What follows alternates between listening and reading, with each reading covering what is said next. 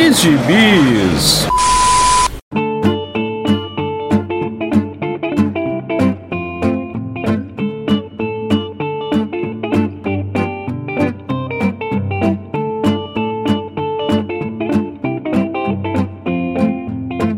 E aí, jagunçada, bem-vindos a mais uma edição do Pilha de Bis, o seu podcast semanal do site Arte Final.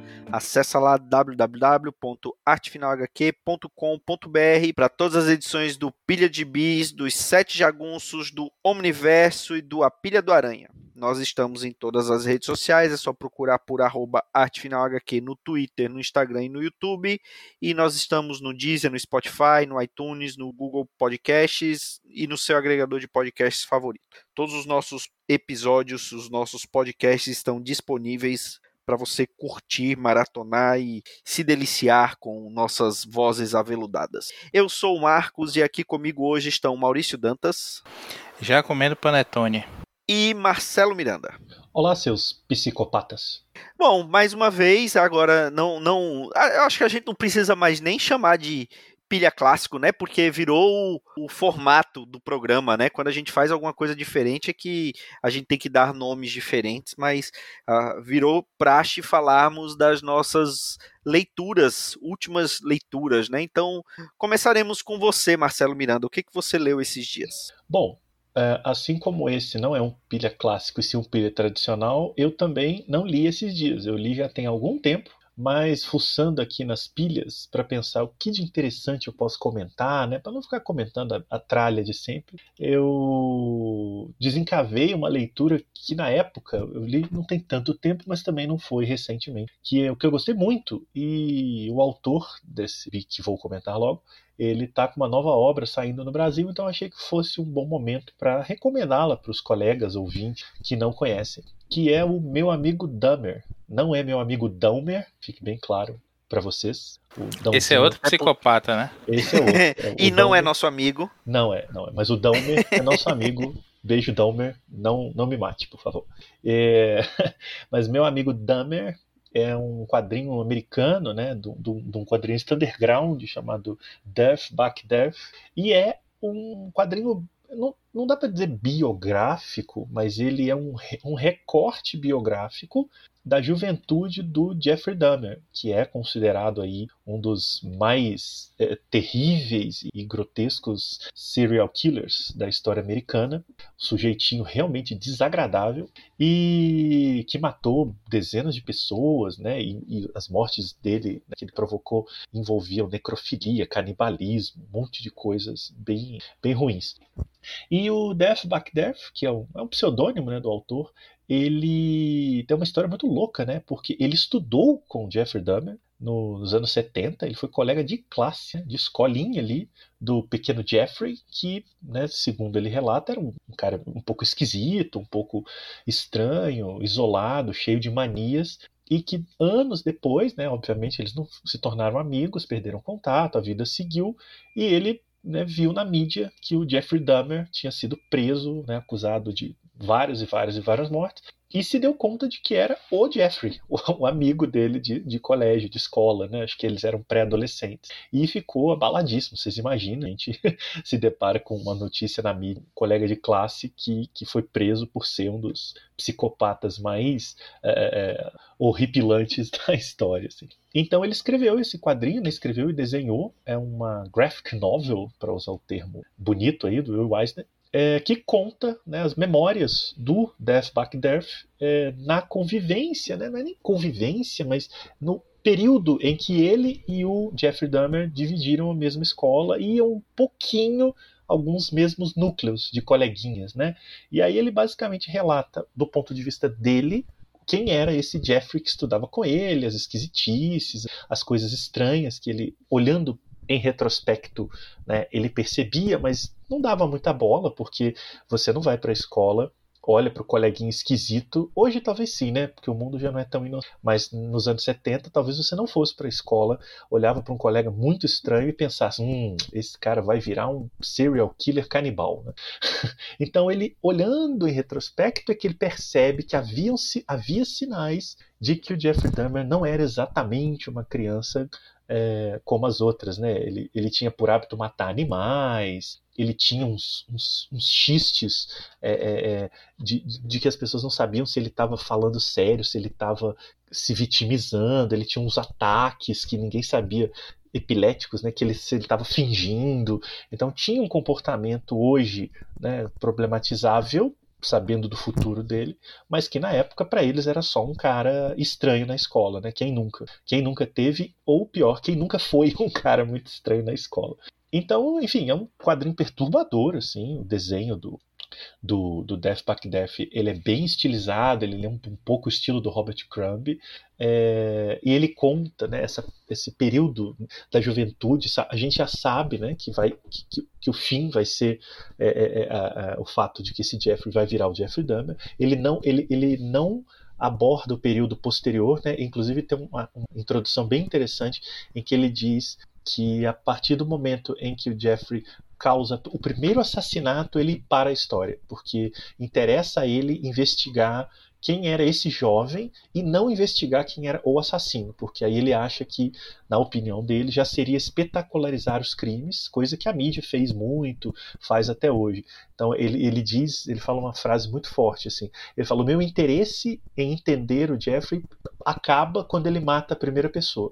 É, dali adiante ele não consegue mais é, manter esse equilíbrio de olhar para o Jeffrey Dahmer como uma pessoa que fez parte da vida dele. Ele não é capaz de se aproximar desse Jeffrey assassino. Ele só consegue se aproximar do Jeffrey pré-adolescente. Então eu acho que é uma postura, uma moral muito interessante, concorde ou não com ela, que ele leva para o quadrinho.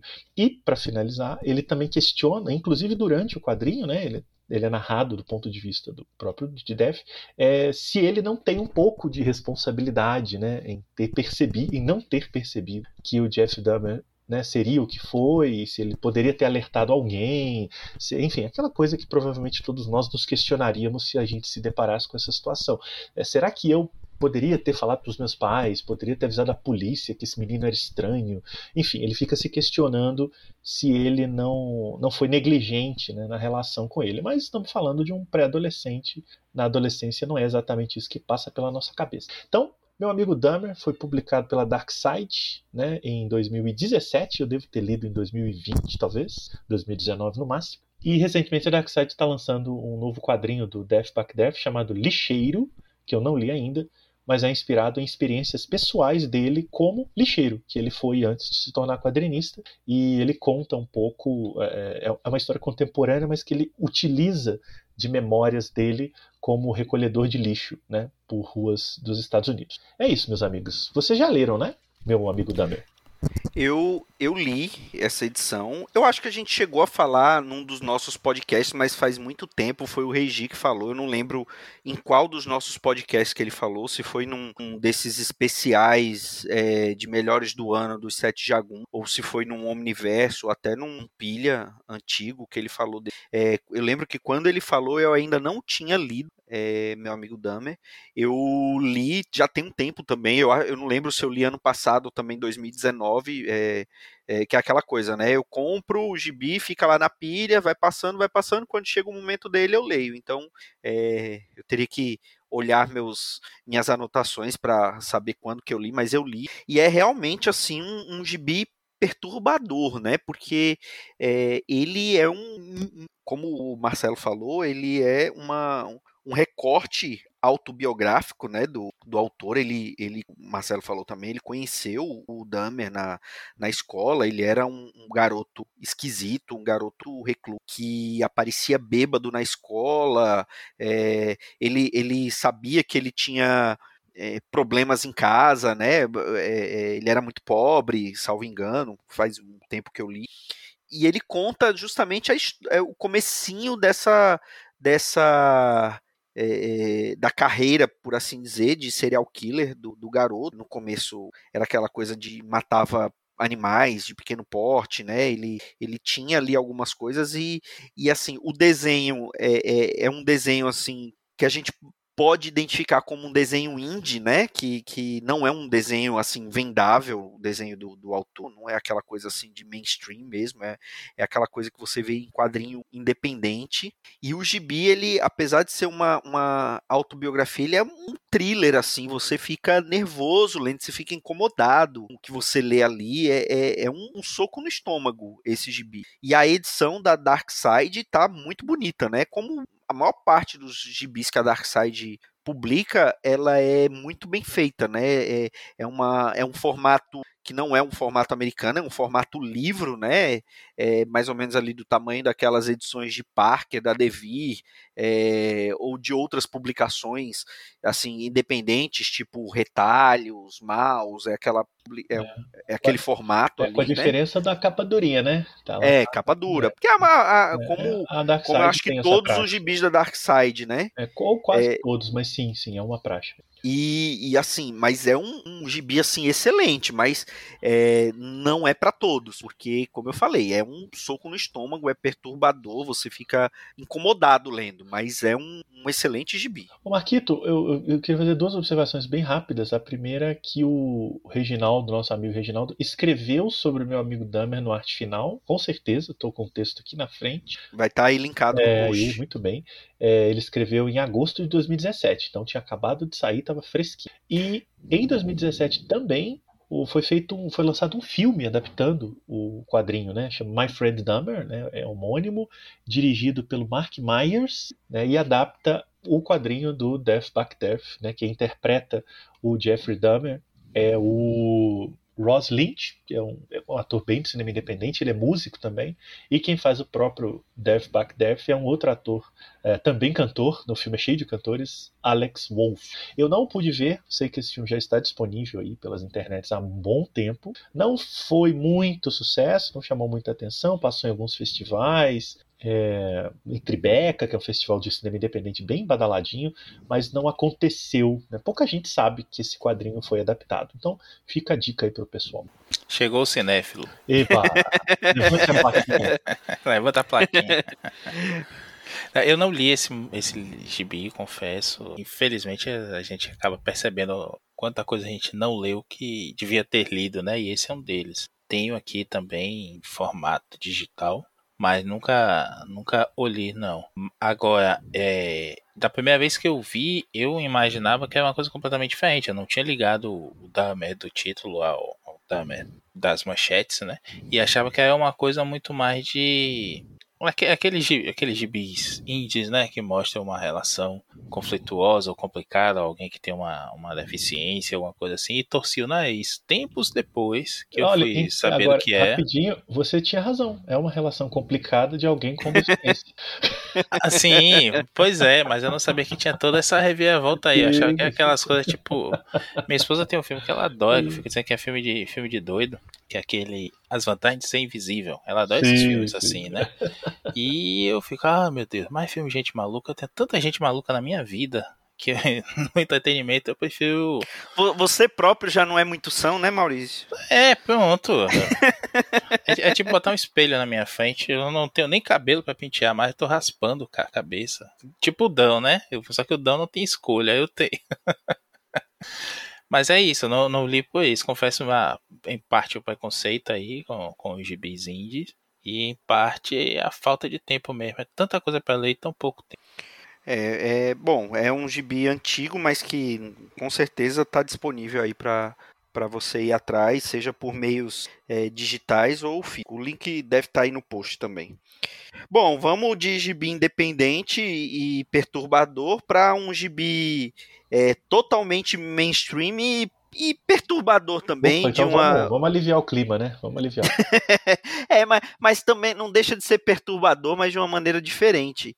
Eu vou falar de que tem alguns, inclusive alguns integrantes é, deste podcast, um que não está é, participando desse podcast hoje. Se eu fosse citar com a participação dele, ele também ficaria perturbado, porque você não pode falar de mutante perto dele, que ele surta. E eu vou falar de da X de Espadas, ou X of Sword, né, que saiu lá nos Estados Unidos, que a Panini acabou de publicar aqui na, na no momento da gravação desse podcast, né, é, Eu acho que só saiu uma edição a mais depois da, dessa fase da X de espadas. Olha, e Que foi salvo, salvo engano, seria 10 de espadas, viu?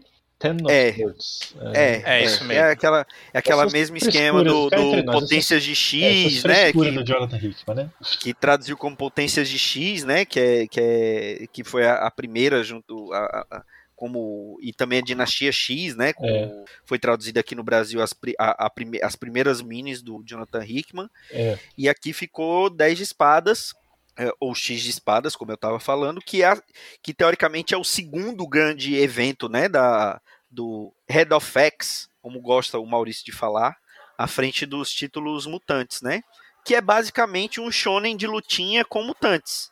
É, que a, a, premissa básica é que está tendo um- uma luta entre os mutantes de Krakoa contra os habitantes ou os, os primeiros habitantes de Araco, que é a que na mitologia nova dos X-Men é a ilha irmã ou a ilha complementar a Krakoa, né, que seria de onde surgiu o, o Apocalipse, né, e aí os, os quatro cavaleiros de Apocalipse originais, tal, eles ressurgem ali e, e, e vai ter uma disputa é, que a Opal Luna Saturnine, ou Saturni, a Magistrix Omniversal, né, das histórias do Excalibur, quem lembra das histórias ali dos 80 dos, Exca- do Excalibur vai lembrar bastante dessa personagem. Ela decide que tem que ser resolvido numa luta de num, num torneio. Os 10 campeões de Krakoa com os 10 campeões de Araco, né? E, e aí cada campeão de Krakoa tem que é, tem que pegar uma espada e para poder entrar na luta. Então é, começam, tem alguns, alguns não, um pelo menos que é meio inusitado, que é o Cifra, né, que usa o Warlock de espada, e tem outros que, outros personagens que já, já você já vê utilizando espadas na, na, na mitologia dos X-Men, né? Tem o Wolverine com a, a aquela katana, que é a única que consegue matá-lo, né?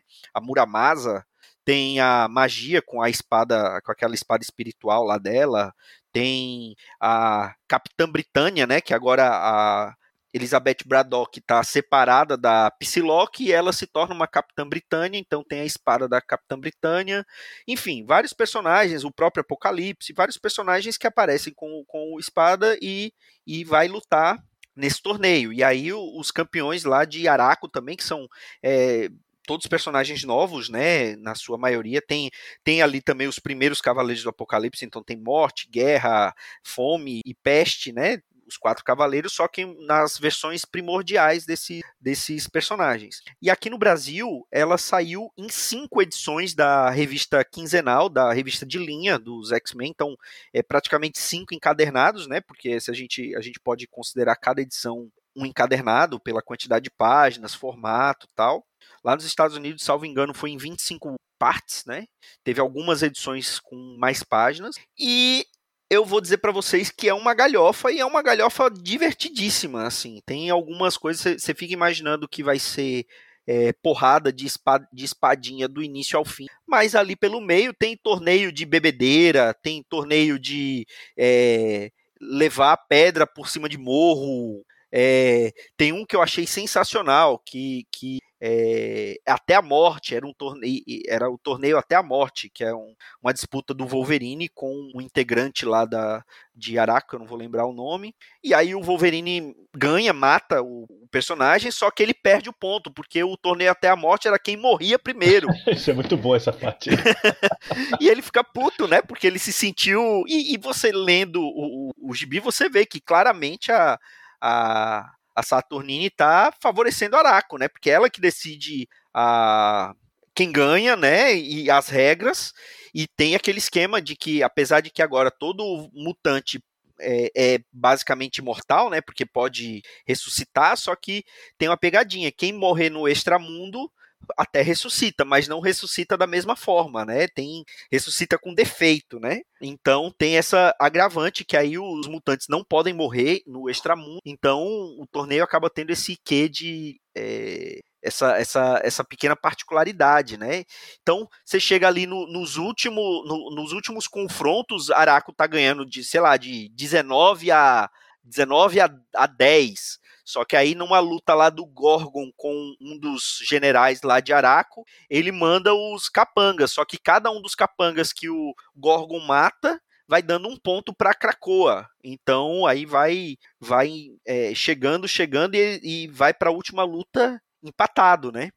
Essa contagem e... é igual a Harry Potter, né? Do nada é. aparecem 10 pontos é, para Sonserina. Essa... É, exatamente. Final é ganhar. Essa parte aí é quando o Hickman pensou, como é que nós vamos fazer para eles ganharem? É, porque já é nos últimos, num é. dos últimos capítulos, né? E eu, e eu ficava intrigado, porque eu sempre que contava os campeões lá de Krakoa, eu contava nove, né? Eu falei, ué, mas Krakoa tem nove e o outro tem dez, e eu ficava naquela coisa, naquela coisa, e não entendia, não entendia, até que no último capítulo, ou no penúltimo capítulo, aparece a décima espada, né, de Krakoa, e eu achei bem legal, assim, a sacada é uma coisa que eu posso estar sendo idiota e não ter percebido isso antes, mas eu não, não, não tinha sacado isso em momento nenhum, né, eu tinha, eu não tinha percebido isso. E é, é, tem uma parte antes que o, o, Noturno não é convocado e, e ele é o, o, outro espadachim mutante que todo mundo lembra, né? Que ele gosta daqueles filmes de capa-espada, Errol Flynn, e ele, e ele é um dos que não vão lutar com uma espada e botam cifra, né? Que é o, o bucha dos buchas, né? Perdão, Ricker, mas o Cifra é um bucha. Então é, é, triste isso. Mas eu gostei, eu achei muito divertido. A gente quase não fala de X-Men por aqui, né? Eu acho que o Dãozinho tem essa cisma com X-Men, a gente quase não fala de X-Men aqui, mas eu achei divertidíssimo. E você, Maurício Dantas, você que é um, é um grande crítico do Jonathan Hickman como Head of X, o que, que você achou? Gostei, mas a história é cheia de coisa errada. Para começo de conversa. Não, você esqueceu de mencionar aí, eu entendo porquê, afinal de contas é bem esquecível, que existe um grande, uma grande introdução aí, que é aquela besteira, aquele jantar Sim. Que, que tem, é, parece filme de Agatha, Agatha Christie, né? Quem matou, quem envenenou, quem não sei o que. E e, o, o e, e, também o, o, Wolverine, ele, ele pensa em acabar com o torneio antes de começar, né? Ele é. quer matar a, a, a, Saturnine, então ele. E, e, tem uma edição toda com as consequências caso ele fizesse isso, né? E, e que. Spoiler, ele não faz. é. O que acontece, no fim das contas, é o seguinte: Hickman só sabia o que queria de X-Men em potências de, de, de 10 e Dinastia X. Até, até tô com dificuldade de lembrar os títulos. e depois disso eu disse assim, cacete, deu certo, e agora? O que é que eu faço? Aí foi enrolando, enrolando, e disse, não, vamos fazer um mega crossover aqui para encaixar tudo. Ele conseguiu coordenar as edições, uma começa onde a anterior terminou e tudo mais. Esse é um, há um triunfo editorial aí bem bacana, que já não existe mais, né? Acabou a, essa sincronia toda e agora é pura bagunça. Nesse momento que está saindo nos Estados Unidos agora, que eu estou acompanhando. Mas é, ele começa a inventar coisas, tipo, ele, no final de, das duas minisséries, ele coloca o apocalipse ali também, para dizer, não, vocês venceram, isso aqui é massa velho, isso é bacana, vou meter o apocalipse aqui no meio. Aí, aí depois ele se toca, o que, que eu faço com o apocalipse agora, com esse esse plot todo que eu tenho aqui da Orcs, de não sei o que, sei o que lá, então ele cria essa maluquice toda de Araco. Gente, Araco é um anagrama de Krakoa. E os dois, quando se juntam, se tornam outro anagrama. E aí tem os caras que estão em outra dimensão, que tem a esposa de Apocalipse, tudo, tudo isso no final das contas é para dar sumiço no Apocalipse, como vai acontecer no final da saga. Desculpe aí o spoiler, mas é isso. E... Não, já concluiu no Brasil, spoiler é liberado, pô. Quem ah, leu, então... leu, quem não leu, pariu de ouvir. Então já é. é. E, bicho, não. Sei lá, assim, é, é divertido, concordo, mas foge completamente daquilo que é proposto pelo Rickman, daquilo que fez as atenções todas voltarem de novo para os mutantes, do que ele prometeu, do que ele falou que ia fazer e tudo mais. E agora ele se mandou, porque ele decidiu que consegue ganhar mais dinheiro fora da Marvel com as ideias dele. Tá recrutando a galera lá que ficaram no Discord com ele, conversando, tendo as ideias para os gibis, para fazer lá o Substacker, né? Substack, sei lá, um dos dois. Peraí. Pegaram o Maurício. chegou, a patrulha, chegou a patrulha de proteção do Hickman a patrulha Rick Minion chegou aqui pra, pra me prender. Foi bom te e, conhecer, Maurício. É, eu sei que tem, tem gente nesse momento me ouvindo aí que quer me pegar de porrada porque eu tô criticando, mas a história em si não é ruim. É, gosto dessa subversão aí, gosto da, das coisas todas que, que ele apresenta. Essa história do perde-ganha é divertida. O campeonato de BBD também, ele super aproveita o Wolverine e acaba que o, a, participação do Cifra é só para se casar, né? Quem se deu mal mesmo no plot todo foi o Cifra que se casou. E casou com uma mulher que nem entende o que ela que tá falando. Todo, o poder dele é entender todo mundo, ele se casa com alguém que ele não entende. Por isso que ele se, que ele, que ele se apaixonou por ela, né? Porque é um, assim, é forçadíssimo o jeito que eles fazem. Também é uma parte do torneio, né? Que casar. E ele simplesmente se apaixona pela mulher que ele nunca viu na vida. E, e, e ele se, acaba se apaixonando por ela justamente porque ele não entende. A única coisa, é a única vez que ele não consegue entender alguma coisa quando falam com ele. E ele se apaixona justamente por isso, né? É, a gente sabe que o Rickman tem problemas no casamento, né? Mas só pra... Bom, se não tinha, eu acho que ele passou a ter. É. Só para terminar, se bem que na, na pandemia todo mundo teve problemas com o casamento. É, eu não, graças a Deus, tá, tá tudo tranquilo aqui em casa. Todas as facas estão guardadas e. Enfim. Mas é, o que eu queria finalizar só é o seguinte: essa maluquice que o Rickman inventou do extra-mundo agora, que não tem nada a ver com nada que foi feito antes. A Saturnine ou Saturnine, eu sempre falei Saturnine desde que eu li Excalibur. Eu no, também, na, eu na também. mensalzinha do Wolverine, então vai ficar isso mesmo. A Saturnine sempre foi tipo a, a zeladora, né? A mestra do santuário, enquanto. Tipo Cavaleiro Zodíaco, né? Tem a Atena e tem o mestre do santuário. A Atena sempre foi o, o Merlin, o Roma, e ela sempre foi a mestra do santuário, ele cuidando da, da parada toda, tipo uma zeladora. E agora ela é a picona das galáxias que manda em tudo como o, o Moore até representa ela lá, mas até revelar o Alan Moore, né, que eu tô falando lá no gibi do Capitão Britânia. A Panini publicou isso aqui há muito tempo atrás. Se você tem, não troque pela da Salvati, porque essa tem muito mais edições do que a da Salvati e tá mais bem traduzida. Ó, tô, tô, tô elogiando a Panini, hein? E, e a, é, até depois se revela a questão toda de Roma, de Merlin e tudo mais, e a gente vê diversas evoluções disso aí. É Roma que coloca os X-Men no portal do destino, que faz eles mudarem de se salvarem, né, da, da queda dos mutantes e, e seguirem com outras identidades pelo, é, pelo universo Marvel, até que há a, o reencontro dos X-Men como um todo no final da fase do Climax. Eles vão, né, pro, pro deserto para fazer Austrália e tudo mais, se não me engano é depois disso também. E agora, de repente, a, Saturnine é a, a, dona da porra toda, né, a, a Anitta do Extramundo, e Merlin e Roma são dois senhores feudais ali, né? Que servem a ela, essas outras realidades. Eu acho legal investir, assim, conhecer mais o que o extramundo, o que é está acontecendo fora da cidadela, os reinos todos. Isso tem muita coisa que dá para explorar ali. A gente vê no gibi do Excalibur que o Jamie Braddock, que sempre foi aquele malucão que controlava a realidade, tá cuidando de Avalon, o Capitão Britânia, né? Agora é que a, a Psylocke é a nova Capitã Britânia, ele se tornou Capitão Avalon. Tem um visual bacana, então com uma ideia legal. Ele tá lá com a Megan, com a filhinha.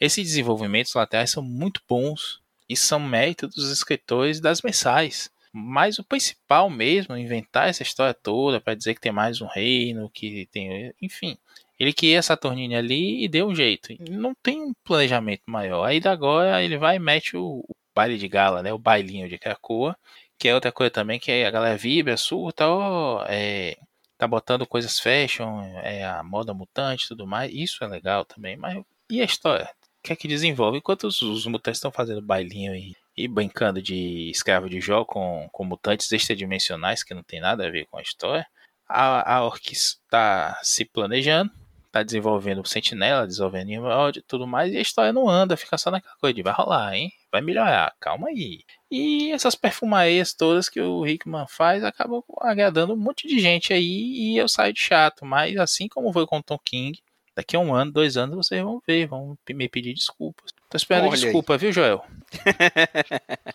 Agora, em relação a Orcs, é isso mesmo, porque eu tô lendo tudo desde que saiu a.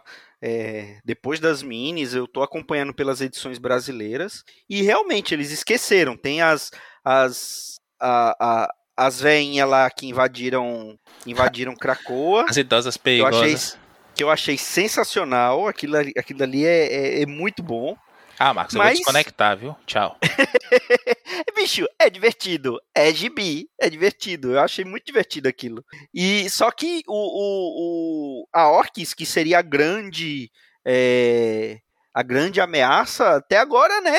Ó, já, eu, eu li até a edição 25, que é a, a, da quinzenal, ou seja, se é quinzenal, a 25 é um ano de publicação, um ano e pouco publicação aqui no Brasil. É, e até agora, depois da, da, mini principal, até agora não teve nada falando da Orcs. Então, é, eu, é, eu li é... também duas ou três edições posteriores. Do Hickman, dessa fase X-Men, eu, eu, fiquei anos décadas sem ler X-Men, retomei aí com a fase das minisséries do Hickman e só li as edições dele e o X de espadas, 10 de espadas, eu li tudo e depois retomei só do Hickman. E tá, eu li três edições depois e realmente marcha lenta de novo, aí dei uma paradinha, mas já concluiu, né? Em breve eu termino aí.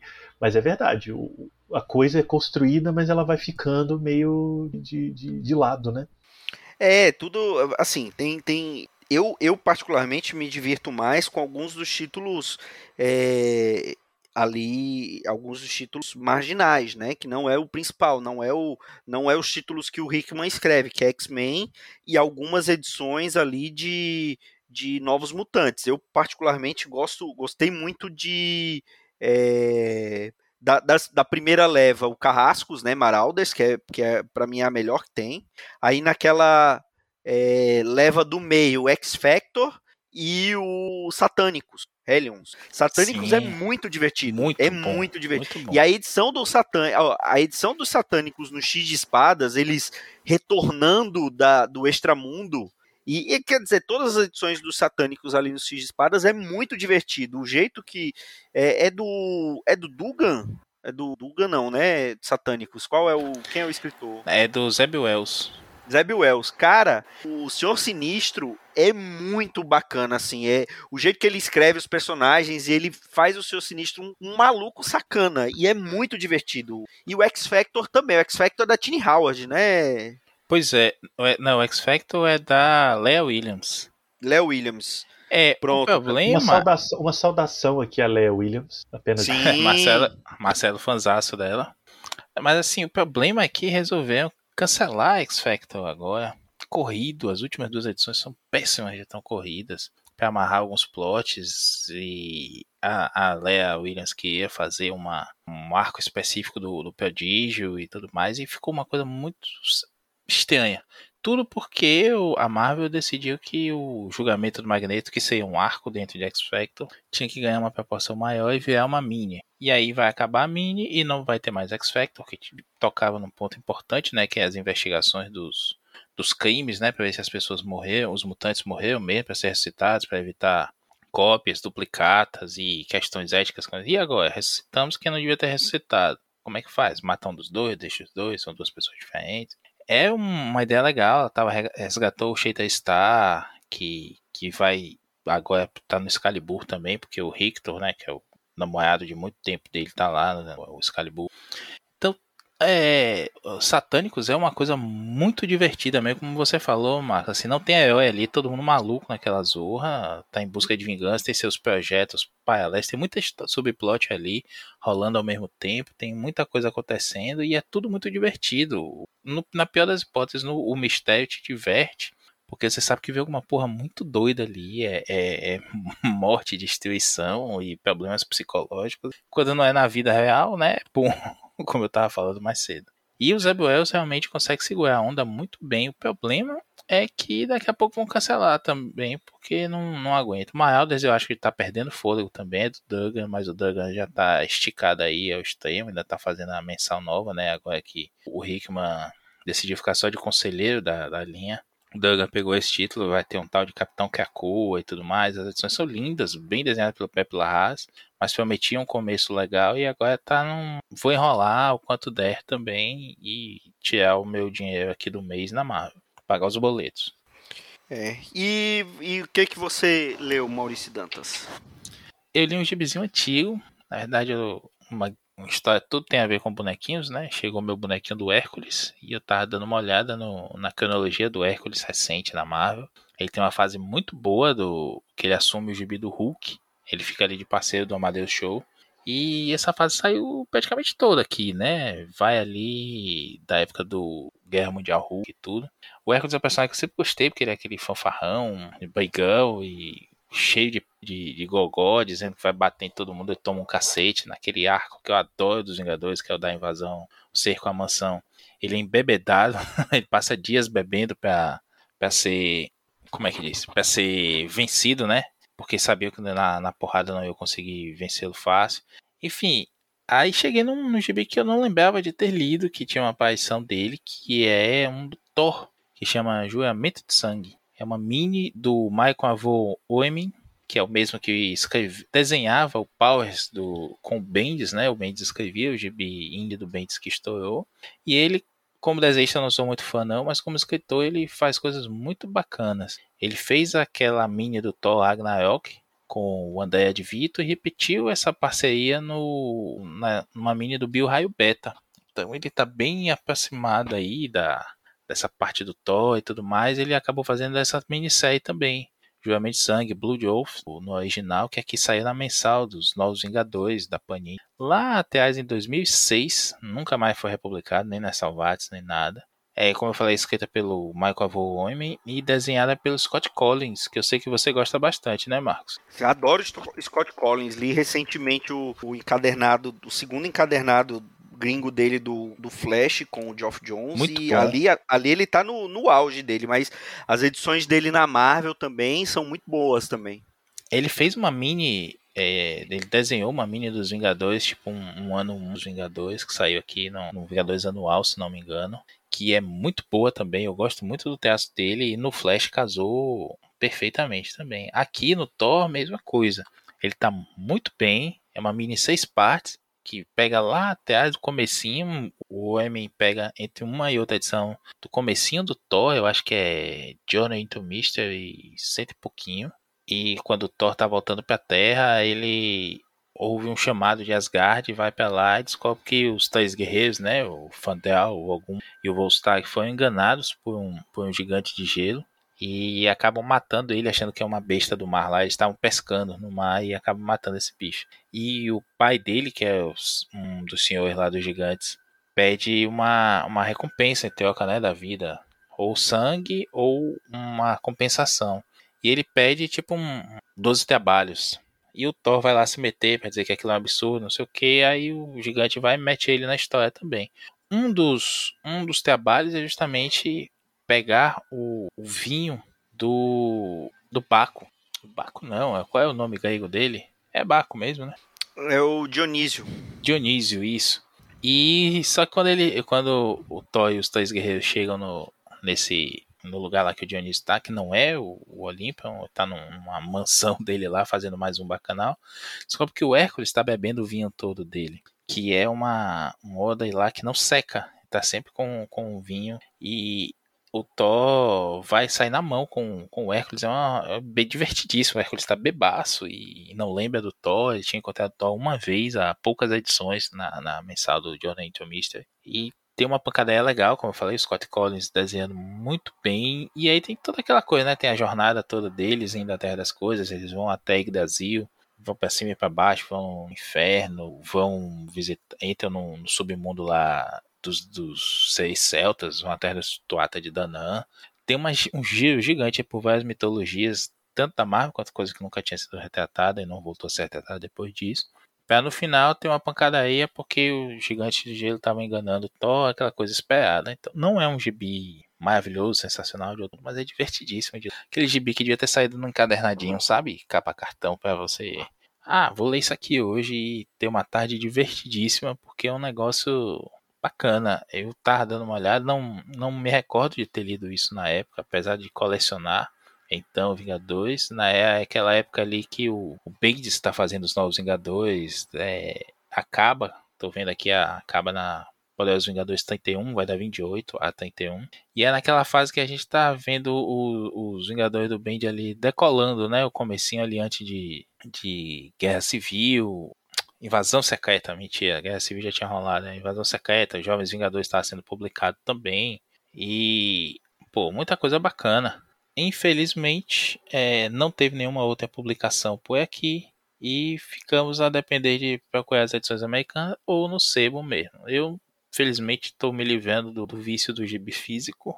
Não sei vocês, então salvei aqui o um encadernadinho no, no meu HD externo para ter paz sempre. Cara, ó, Michael Avon Oemin e Scott Collins é, é, garantia de coisa divertida, porque e as poucas coisas que o Collins fez para Marvel são, são muito legais de ler. Teve teve essa, teve a Teve aquela, aquela que saiu até no encadernado, que é do, salvo engano, é o Joe Kelly escrevendo e ele desenhando dos Vingadores. É, saiu encadernado. É, é essa mesmo, é tipo anuais, ano 1, um, né? tipo ano 1. Um. Isso. É, teve também, acho que a, aquela Marvel Team Up, né? Aquela a última encarnação da Marvel Team Up, que não era o Homem-Aranha com outro com personagem. Ah, é verdade. Tem aquela mini do, do Kirkman também, que é o Beyond. Isso. E essa Marvel Team Up é do Kirkman também, né?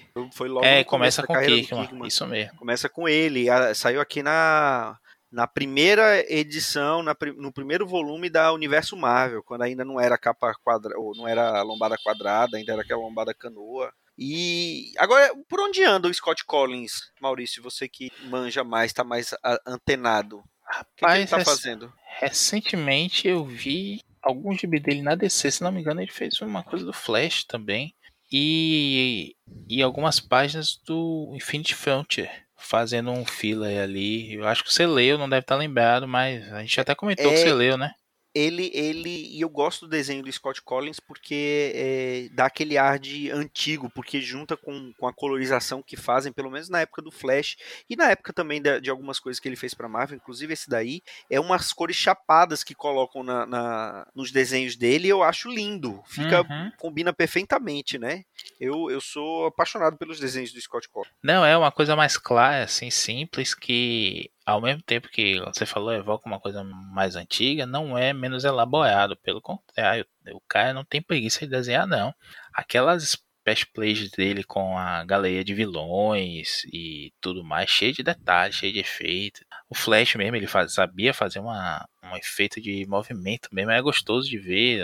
É isso, quando o desenhista não tem preguiça, sabe o que tá fazendo ali, é, você, você folheia pelo menos as páginas para ver como é divertido. E a colorização casa muito bem. Eu tô vendo aqui até umas páginas coloridas dele da época do Flash e, e mais recentes. É sempre nesse mesmo estilo que, que casa perfeitamente, mas até em preto e branco mesmo ele ele é bom. Eu gosto que ele faz aquele o olho preto, né, dos personagens só com a bolinha no meio e deixa vazado embaixo. E aí o, o colorista Isso. dele coloca um degradê de leve para para você não, não reparar, né? Pelo contrário, é, é, é, muito bom. Ele fez o Flash, eu tava vendo aqui, em 2019 ele tava desenhando tá, algumas edições da mensal do Flash do Joshua Williamson também. Marcelo, você está por aí? Move tô, tô, mas eu não li e também não conheço tanta obra dos, dos citados, então prefiro aprender com você. Mas você não, não, não, nem curte muito, assim, não lembra muito do traço do Scott Collins? Não lembro, lembro. Ele nem no Flash? Não, sim, sim, lembro sim, gosto bastante. Eu não sou tão fã, mas também não tem nenhum problema com ele, não. É, é só porque essa história especificamente que o Maurício está falando eu não conheço, assim, conheço de nome, obviamente, né? E... Eu lembro que eu li, agora é, é aquela coisa, se vocês me. Eu lembro com o Maurício comentando, eu lembro que eu li pelo nome dos envolvidos. Agora, se você perguntar se o Maurício não falasse, eu falasse qual era a história, eu não ia lembrar de jeito nenhum. Nem sabia é um que existia, isso. né? É, mas é aí, verdade. E o próprio Maurício né, já, já deixou isso claro, o gibizinho divertido ali, gostoso de ter, de ler, para guardar, pra, né, se tivesse um encadernadinho, capa cartão, é isso mesmo, acho que você definiu muito bem. A gente lembra se alguém fala, ou não lembra. Era justamente numa época que a Panini lançava pouco encadernado, né? No máximo era aquelas edições de anual, né? Que aí lançava o encadernadinho, mas era pouco, mesmo para banca, né? Não, não, saía, era, era tudo, saía tudo nas mensais ou no máximo em minisséries, né? É, bons tempos, quer dizer, bons tempos de, de revista mais baratinha, né? Que hoje em dia, em dia não, não sai, não sai baratinho mais desse. Acho que é isso, né, senhores? Algo mais a acrescentar? Estou bem feliz. Eu não tô tão feliz assim, não, mas com o programa sim. é só com o programa que eu tô falando, porque, né, ah. né, Brasil, amigos, Brasil. É, né? Pois é. Tá Porém, difícil. estamos vivos, né? Então, celebremos. Pois é. E então, lendo é, então, gibis. Ah, fale por você. É, aí, aí, dependendo do que você tá lendo, não dá para celebrar, não. X-Men do Hickman. tá bom, para te alegrar, no próximo pilha falaremos de algum gibi do Tom King. Ah, meu Deus do céu. É, é pra ser feliz? O Dãozinho é pra ser né? feliz ou quer Eu não se vou matar? poder. Eu tô, tô indisponível. Eu tenho um grupo de estudos no horário, não vai? Como diria Dão quando, quando a gente fala que vai marcar um, um pod, uma gravação, ele fala: estarei doente. É, não pude ir, amigos. Mas semana que vem só, mas não pude ir. Então é isso, senhores. Amigos ouvintes, até a próxima semana com mais um Pilha de Bis. Um grande abraço e tchau. Tchau. Tchau.